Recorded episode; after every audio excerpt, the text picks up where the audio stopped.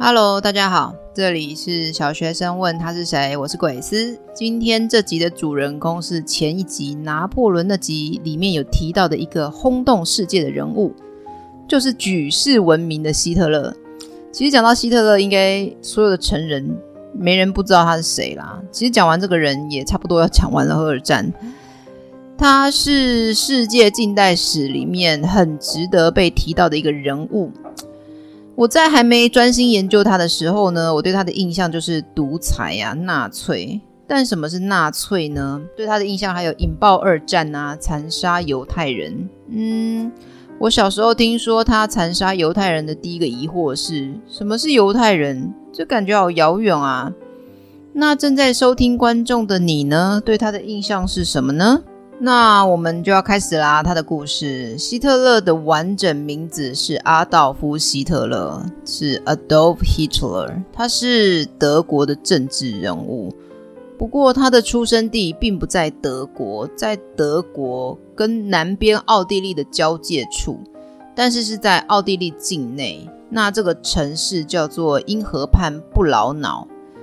他爸呢是一个海关公务员，你知道什么是海关吗？海上的关啊，听说他爸对他没有很好，嗯，就是比较严格吧。你可以把海关想成是机场的一种类型，只是机场的运输工具是飞机嘛，那海关要管制的就是一个经由搭船的一个关卡，要管制经由搭船出入境的货物以及货物衍生出来的税。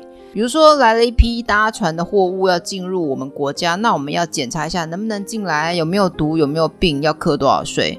好啦，总之希特勒爸爸就在海关工作，他们家就是个公务员家庭，收入是稳定的。嗯，感觉起来是个很温馨稳定的家庭啊。那怎么后来长那么歪啊？感觉起来仇恨值那么高哦？是被虐待还是怎样？缺爱吗？对啊，有。嗯，有历史学家研究啊，他的负面情绪很大一部分来自于不愉快的童年。这个不愉快呢，大部分是来自于学校同学的霸凌。这段童年阴影让希特勒产生后来强烈的报复思想。天哪，校园霸凌可以生出一个杀人魔。校园霸凌衍生的问题非常多。我以为，我以为是希特勒霸凌其他人。是啊，他后来霸凌别人。所以啊，这个就是冤冤相报何时了嘛。所以现在大家都很重视校园霸凌的议题嘛，但是在希特勒的童年并不流行关心霸凌这件事情，因为那个时候战乱年代，能吃饱就已经很好，谁管你被欺负还是怎样不开心嘞？那你有没有觉得听到这边跟拿破仑的相似度竟然非常高诶？拿破仑也是小时候被排挤啊，也是小时候爸爸过世没钱读书。希特勒十四岁的时候，爸爸过世；拿破仑是十五岁的时候，爸爸过世，真的差不多。但拿破仑很争气哦，他一年内读完两年要读的书，顺利军校毕业，有军阶，可以工作领薪水。但是惨惨的希特勒这时开始跟拿破仑不一样，他的成绩非常差。那只有绘画，他这一门学科是优等，他没有能够毕业就被退学了，因为没钱，成绩也不好。爸爸过世四年，妈妈也过世。那这个时候，希特勒十八岁，没有学位，没有工作，没有专业，没有收入，惨啊，可怜啊！他想说，我的绘画成绩那么好，可以试试看报考维也纳美术学院。维也纳就是奥地利的首都，那边的美术学院。但是这学校都说他不适合绘画，不录取。好啦，这下被逼到绝境，只能当乞丐了。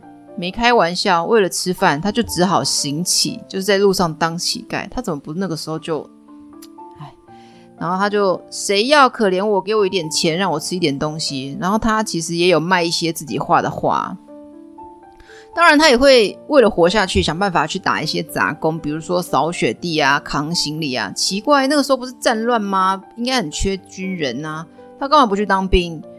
刚开始，他为了报考美术学院呢，就从他自己的家乡，也就是德奥交界处跑去奥地利首都维也纳嘛。但是他没有能够入学，也没钱搬家，所以他就只好被迫留在维也纳讨生活。这边要讲到他整个人生大部分的行动的理由，都源自于他认为自己是优秀的日耳曼民族。当时奥地利的国家境内有很多其他民族，比如说犹太人啊、斯拉夫人，他就觉得哎呀，这些低等的民族看了真是讨厌呐，才不想跟你们一起当兵呢。但他就真的没钱，也没技能，也没靠山，就只能当兵啊。他就想说，嗯，我要去日耳曼人多的德国，我要去德国当兵。那他为什么这个时候会有这样的想法呢？其实是因为他在中学的时候，国高中十几岁的时候，在学校接触了狂热的民族主义思想。拿破仑那集有讲过民族思想哈，同一个民族组成一个国家，优点就是。大家的风俗文化、呃语言相同，沟通起来比较顺畅。国家就好像一条船一样运行，有共同的目标，大家的目标大致相同。那他来到奥地利首都维也纳之后，也没有被美术学校录取，很多时间呢、没有工作。那他要干嘛？他就一直在读有关于种族优越思想的书籍，他就一直沉浸在这种我的民族最优秀的想法里。其实他会有这种倾向，不能完全怪他，是那个时候社会环境就是一直在倡导日耳曼民族最优秀。这是因为在十九世纪中，法国跟普鲁士，也就是德国，在争欧洲霸权，法国发起了普法战争。这时候法国的领导人是谁嘞？是拿破仑三世哦，就是我们之前提过，拿破仑的第一任皇后约瑟芬的外孙，也就是拿破仑的侄子。那你可以想象，那个时候法国就觉得我们有拿破仑，虽然不是一世，但有三世嘛。那他们很缅怀拿破仑时期法国几乎是百战百胜的风光啦。但拿破仑三世就没有继外公，也就是大伯拿破仑那么厉害，啊，就输了啊。当然也是普鲁士那个时候一直鼓吹我们日耳曼民族最优秀，我们要团结。因为日耳曼民族的团结思想，于是他们就算在法国一直喊好大声“我们有伟大拿破仑”这种被吓到的状况下，普鲁士仍然是赢了。但德国很怕法国报复，于是他们除了自己德国有南边奥地利邻国是日耳曼民族，于是德意志帝国就到处国内外一直喊说：“我们日耳曼民族最优秀，奥匈帝国啊，你们也要跟我们一起团结起来，觉得我们日耳曼民族要团结抵抗法国。”你要是在那个环境内，你听久了，可能也会觉得，哎，我真的很优秀，哎，别的民族不应该存在在这个世界上哦。我们最优秀美好的日耳曼民族都比别人了不起。希特勒我最了不起，但怎么却失业、没有财产、没有钱、饿肚子嘞？对这个世界的仇恨值就越拉越高，怪别人比怪自己简单。不是我不努力哦，都是其他民族坏坏。那那个坏坏，尤其是谁很坏？就是犹太人，那他为什么那么讨厌犹太人呢？有几个原因，最重要的原因是他要找一个整个日耳曼民族的共同敌人。你有没有听过同仇敌忾？嗯，就是我们有同一个敌人，那我们就很合得来，有很多情绪跟泄愤的话想说想讨论，那我们的目标跟行动就会一致，这样就可以达到团结的效果。这个敌人就是犹太人。那到底为什么要挑犹太人呢？那个时候，整个欧洲几乎都很讨厌犹太人，甚至可以被称为一个主义——反犹太主义。在整个欧洲，大家都信天主教，以及天主教分出来的基督教越分越细，但就还是基督教嘛。唯独犹太人坚持要信犹太教，即使犹太教的历史比基督教更久，它比基督教更早出现，但是还是被视为异类。你怎么就跟大家不一样？听到这边，我就觉得某种程度上有点像是人类的劣根性哦，不一样就要被歧视、被讨厌吗？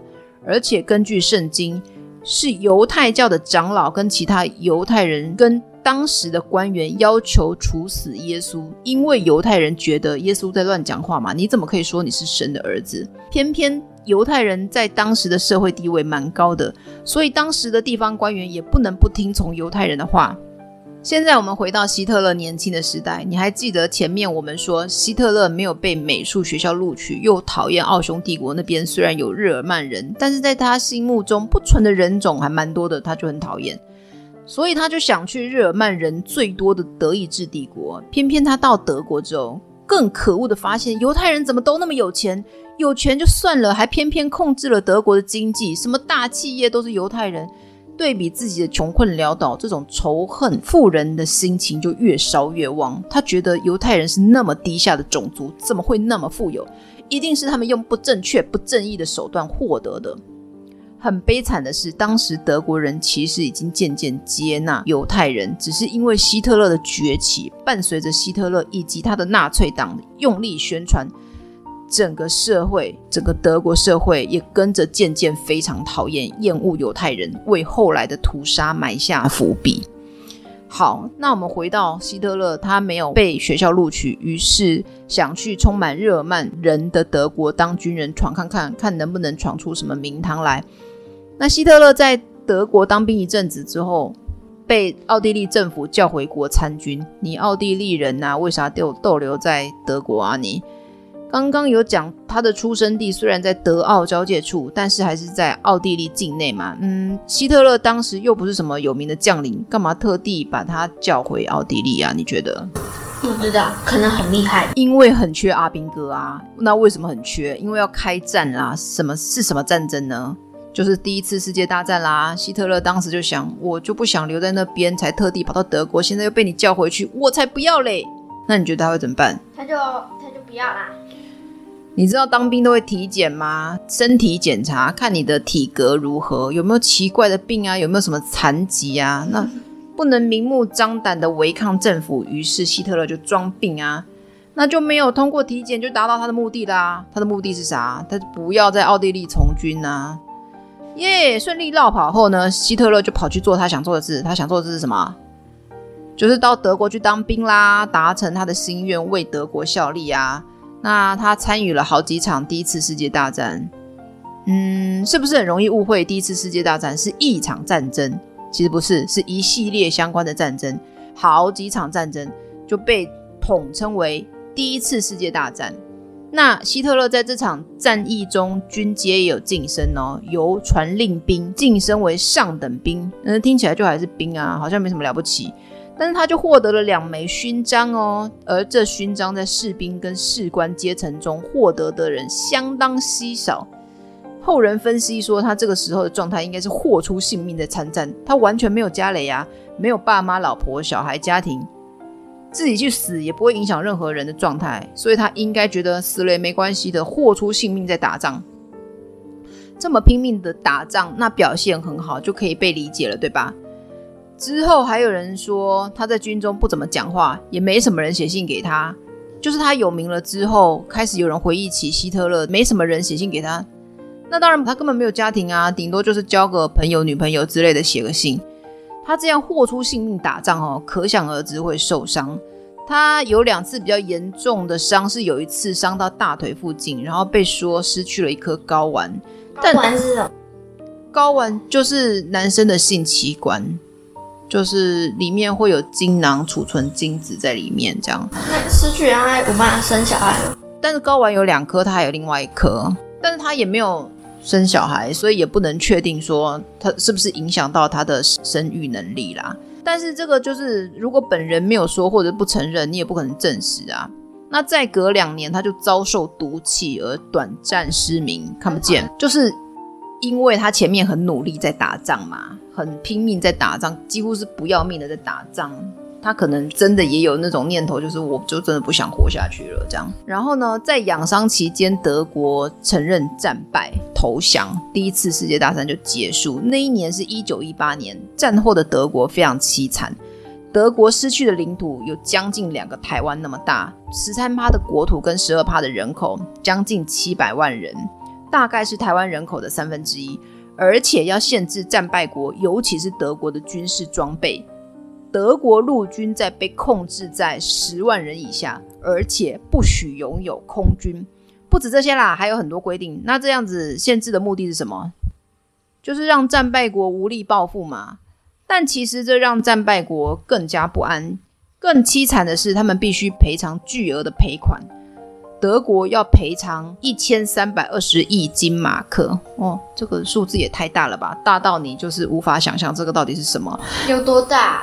金马克是当时德意志帝国用的货币，大概是当时德国二十年的国家预算。什么是国家预算？就是会算好说，哦，之后国家要花的钱大概有多少。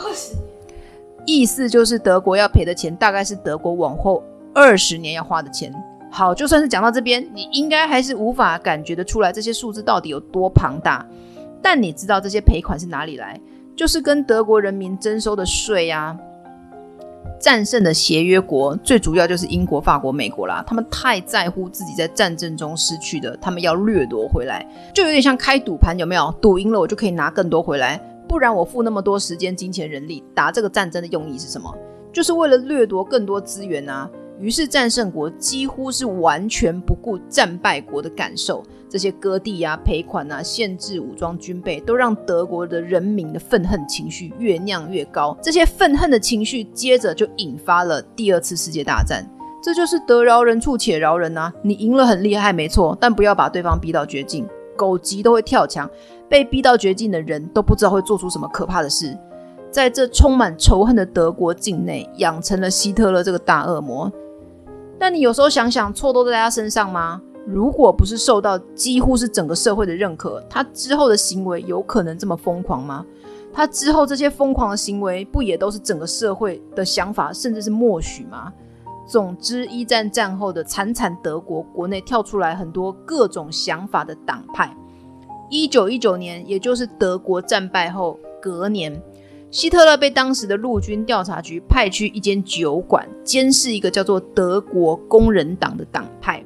那酒馆是什么？就是大家喝酒聊天的地方。那监视他们干嘛？当时德国的陆军是反共的，他们是反共产思想的。那你还记得什么是共产党吗？就是党的中心思想是大家的财产。是群体共有的，你有好康的要分享出来给大家，这样就不会有你我不一样多，你比较凄惨，我比较富有这种不均的状态。这当然是非常理想化，可是非常不符合人性嘛。我有的东西干嘛要分给你？当然是我穷穷的，我才会希望别人分东西给我嘛。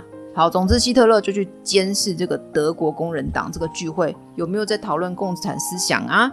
他本来是很低调啊，坐在角落偷偷监视。但他身为一个政治狂热分子，听到有些话他就忍不下去，一定要说点话才过瘾。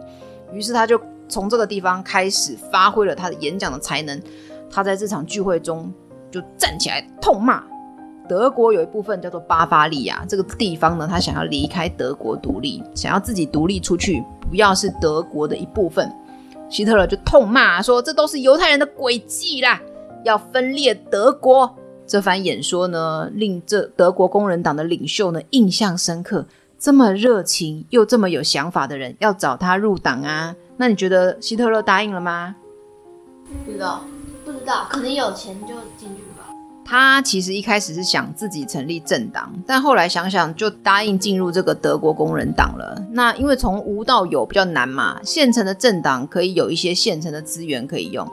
他想想这样比较方便，就答应加入了这个德国工人党。就是因为希特勒的加入，渐渐成为举世闻名的纳粹党。但那个时候呢，还不叫做纳粹党啦。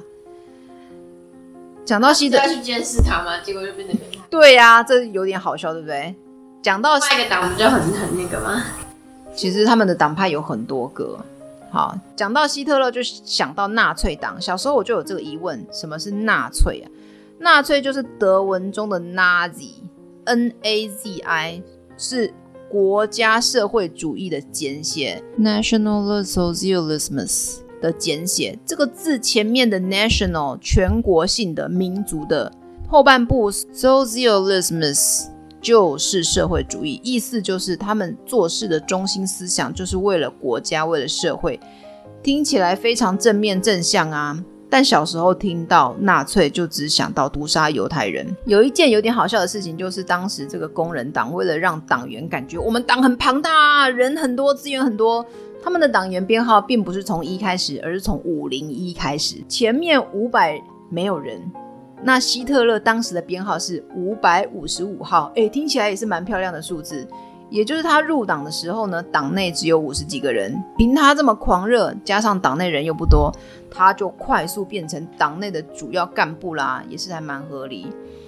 入党后隔两年，他就变党魁了。党魁就是党内的领袖啦。哦，变老大了，就可以为所欲为啦。好啦，没那么疯狂，就改个名字，正式将党名更名为国家社会主义德国工人党。从希特勒变成党魁后，纳粹这个名称正式出现了。他也组装杀手部队，就叫做纳粹冲锋队。他开始杀犹太人呃，不是从这个时候开始。那他干嘛要组装杀手部队呢？表面原因是。当时各个政党很容易发生互相攻击的状况，就是开会讲到一半，突然有其他敌对政党的人冲进来攻击的状态。那各个政党为了要维护会场秩序呀、也保护自己啊，会成立这种武装部队，这是比较好听的说法啦，虽然也是事实之一。但你也可以感觉出来，开始不是嘴巴说一说，文字写一写，就要开始要动刀动枪动武器，武装暴动来达成自己的目的嘛。那他的目的是什么？他的终极目标前面有讲过，要创造一个高级优秀民族，也就是日耳曼民族的世界帝国。那中间的步骤有什么？首先，他要能支配一些人，就是成为一个党的党魁；接着再支配多一些人，就是让自己所支配的党成为国家的最大党；接着成为国家的总理，也就是首相，就是行政院长啦。这些名词实质意义都差不多。再接着就是成为国家的元首，就是总统啦。这样还没完呢、这只是国内的部分，国外的部分他也要实现最优秀的日耳曼民族统一全世界的伟大使命啊。前面有讲他成为党魁没有很困难，但是接下来要让党成为最大党的目的，其实就是为了下一步，让自己成为控制国家的那个实质领导人，也就是首相或者是总统。这个步骤就困难很多嘛。那希特勒就不想慢慢来呀，而且他也有武装部队了嘛，于是乎怎样，他就要武装政变呐。但是自己的党力量不够大，于是他就联合了一些其他势力，比如说当时一战的主要将领啊，还有刚刚讲的巴伐利亚的总理呀。你可以把巴伐利亚想成是德国帝国向下的一个省份。那希特勒当初在一战后隔年，一九一九年，不是在啤酒馆高谈阔论，然后被拉入工人党吗？那个时候巴伐利亚就想脱离德意志帝国，然后希特勒就痛骂说，这都是犹太人的阴谋啦。总之，意思就是巴伐利亚这个地方想要脱离德国，其实已经很久了，一直搞到现在这个时间点，就是一九二三年，隔四年还在吵。那希特勒也跑去找巴伐利亚总理说：“哎、你帮帮我哈，你帮我取得德国的政权，我帮你独立呀、”那这这位总理呢，叫做冯卡尔。好啦，总之这出闹剧的过程，简单说就是希特勒联合了大将军啊，还有巴伐利亚总理后，要推翻现在德国政府。但是希特勒可能想想后悔啊，诶、我到时候掌管了德国，但你巴伐利亚要给我落跑，不给我管哦。所以呢，他的冲锋队就突袭了巴伐利亚总理在举行的大型会议。巴伐利亚总理就不爽啊，搞什么东西？我都要支持你了，你还攻击我，我不支持你了啦，哼！然后呢，希特勒跟他的支持者就觉得，嗯，攻击巴伐利亚就是政变征服德国首都柏林的开始的第一步。但还没等他们闹完，警察就驱逐了这些冲锋队。那当时呢，有十六名纳粹党员死亡。希特勒逃跑没成功，但是他还是以叛国罪被逮捕。在审判的过程中，希特勒呢，他很会演讲，他的演讲使他的人气升高，变成举国皆知的人物。你有没有觉得这个过程跟曼德拉非常相似啊？他们就是超级会演讲，鼓舞人心。他们都有自己的理想。跟当时的政府抗争，也是经历叛国罪啊，被抓、被判刑。透过高超的演说技巧，让观众觉得他们就是承受国家迫害而受苦的先知。如果希特勒没有屠杀犹太人，然后跟曼德拉一样愿意安静坐牢，可能评价就会跟曼德拉差不多吧。历史总是惊人的相似，在某个分叉点有一点不同，就会是截然不同的人生与评价。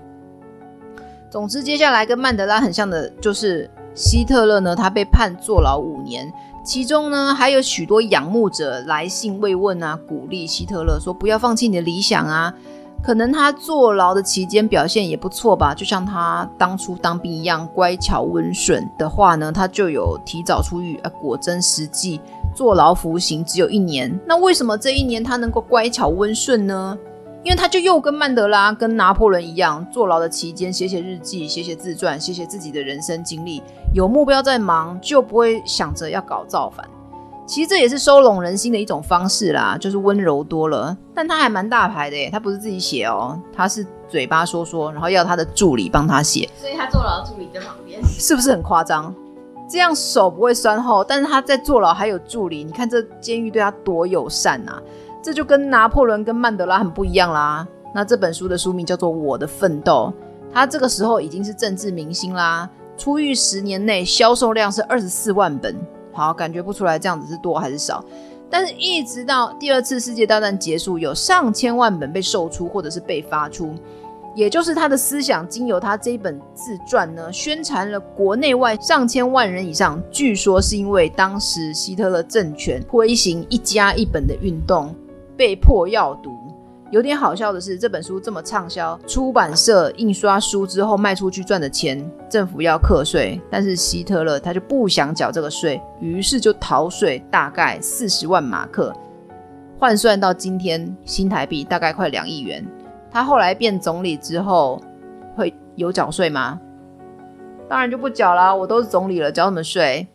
他就不缴啊，杀人都行了，拖欠个税款算什么，对吧？因为呢，希特勒后来的屠杀骂名远播，所以这本书其实后来理所当然被德国政府当成很危险的书。现在这本书在德国只能当成学术研究，而且旁边要写一堆解释，时刻提醒你不要被这本书所传达的思想所污染。一般人想要看还没得看嘞。好啦。这段是在讲说希特勒这个大坏蛋乖乖坐牢写自传，虽然不是自己写字吼，内容还是他自己想的嘛。那你还记得他为什么坐牢吗？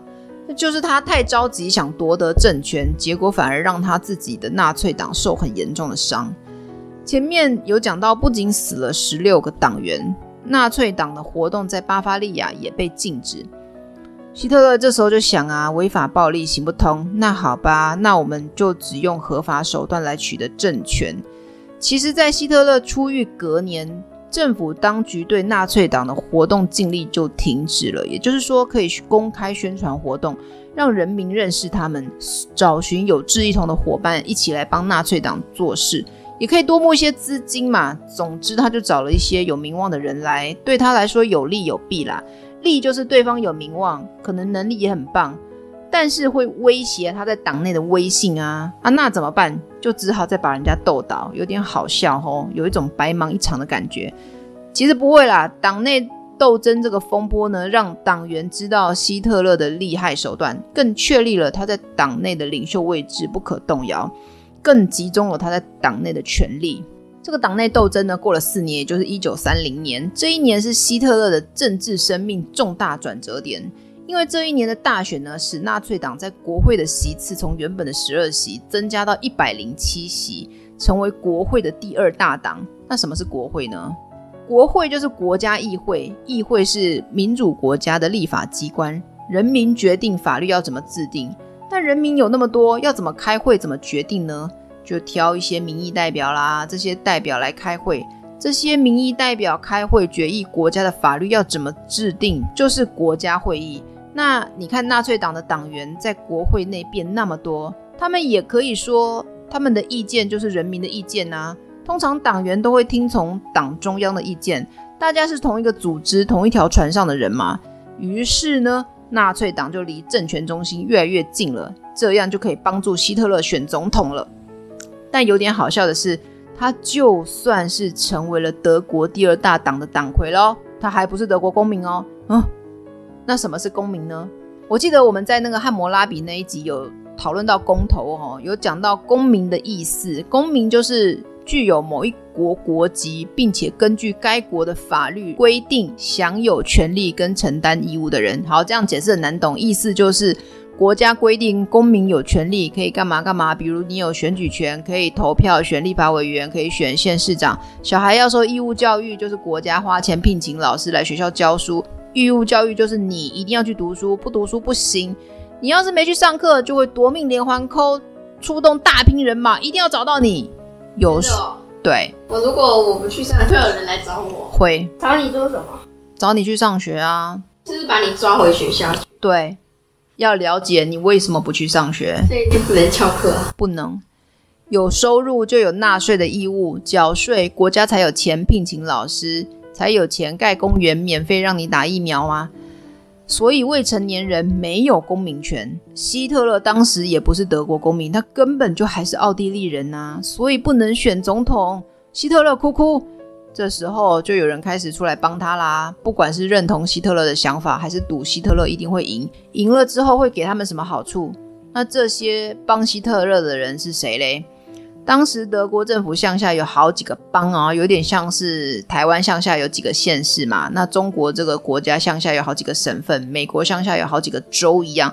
这些邦政府内部有一些纳粹党。刚开始有一个邦跳出来说：“我们邦政府任命阿道夫·希特勒先生为我们当成是我们邦驻扎在柏林的代表处的职员。”当时的邦需要派驻一些代表去首都柏林开会，这个职务的意思是这样啦。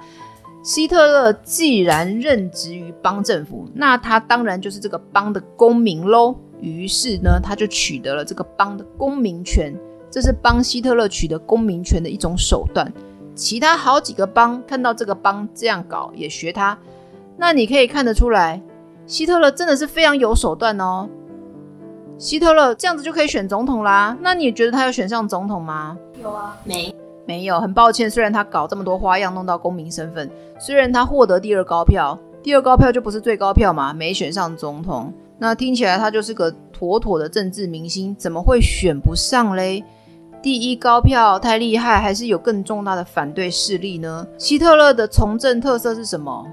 我们日耳曼民族好优秀，怎么却那么可怜？战败要被限制军备，要割地，要赔那么多钱，这个世界对我们不公平。这种满满的仇恨心态跟天主教就非常的不一样嘛。于是天主教就跟天主教徒说，绝不可以投票给这种仇恨主义的人。到这边，希特勒就跟天主教交恶啦。之后，希特勒获得政权，当然就会报复天主教啊。说说真的啦。这种仇恨主义的主政者真的很不讨喜，可是你不能怪当时的人啊，当时的人真的日子过得很苦。如果天天有人在你耳边说这个世界对我们不公平，久了你可能真的就觉得对呀，不公平，我们应该要想办法整死那些要我们赔钱的国家，人民的日子过越苦，这种仇恨心态的氛围就越浓厚，主打仇恨别国的这种路线的党派就会获得越来越多人的支持。所以，就算希特勒没选上总统，当年也就是一九三二年，距离上次国会选举民意代表已经隔两年，又要再举行国会选举。这次呢，纳粹党就大获全胜，获得两百三十个席次，成为国会的第一大党。首相也就是行政院长要做事、要执行政策，首先要得到国会的认可。那现在国会被纳粹党把持，总理就跑去跟希特勒说。不然你来当副总理吧，我们来搭档配合啊。希特勒说：“才不要嘞，我比较想要你这个总理职位耶。”这件事情呢，被总统知道之后，他就跳出来反对说：“我不同意啦。”那这位总理他就眼见怎么没办法拉拢纳粹党，这位总理呢叫做帕彭，我们称呼他总理一。总理一呢就跑去跟总统说：“不然你解散国会啦，反正他们没有要配合我们。”总理跟总统不一样哈，总理是首相，是行政院长。总统是总统哦，听故事要听仔细哦。但是呢，那个时候总理一跟当时的一位大将军，也就是国防部长，叫做施莱谢尔，我们称呼他总理二。听到这边你就知道后面发生什么事情。现在进行是总理一跟未来是总理二不对盘，他们关系不好。总统本来答应总理一要解散国会。但是发现帮助总理一会得罪国防部长，也就是总理二。总理二有军方的势力，诶，掌管军权是多重要的一件事啊！总统就想说，好吧，如果一定要得罪一个，当然不能得罪军方啊。当然就决定把总理二接任总理，把总理一挤下去。总理二心想说，嘿嘿，除掉了一个心腹大患，还有一个心腹大患谁？就是当时的最大党的党魁希特勒啊，他就用了一些手段想分裂纳粹党，但是没成功。之后总理二就跟当初的总理一一样，跟总统说：“你解散国会嘛。”他就跟总理一一样的状况，我们跟国会最大党不对盘，他不帮我们，我们没办法执行国家政策啊，不如叫总统解散他们吧。但是呢，总统这次一样没答应。我一天到晚解散国会，我就饱了，我还做什么事啊？好啦，因为有点长，我们会分上中下三集。希特勒上集的故事就先讲到这边，下次要来讲希特勒如何登上德国权力巅峰，几乎也可以说是世界权力巅峰了。因为我录音是一次录完，所以下一集会很快上架哦，赶快来听。我是鬼斯，这边是小学生问他是谁。如果喜欢我的故事，请帮我按赞、订阅及分享，谢谢大家。那我们下次再见喽，拜拜，拜拜拜。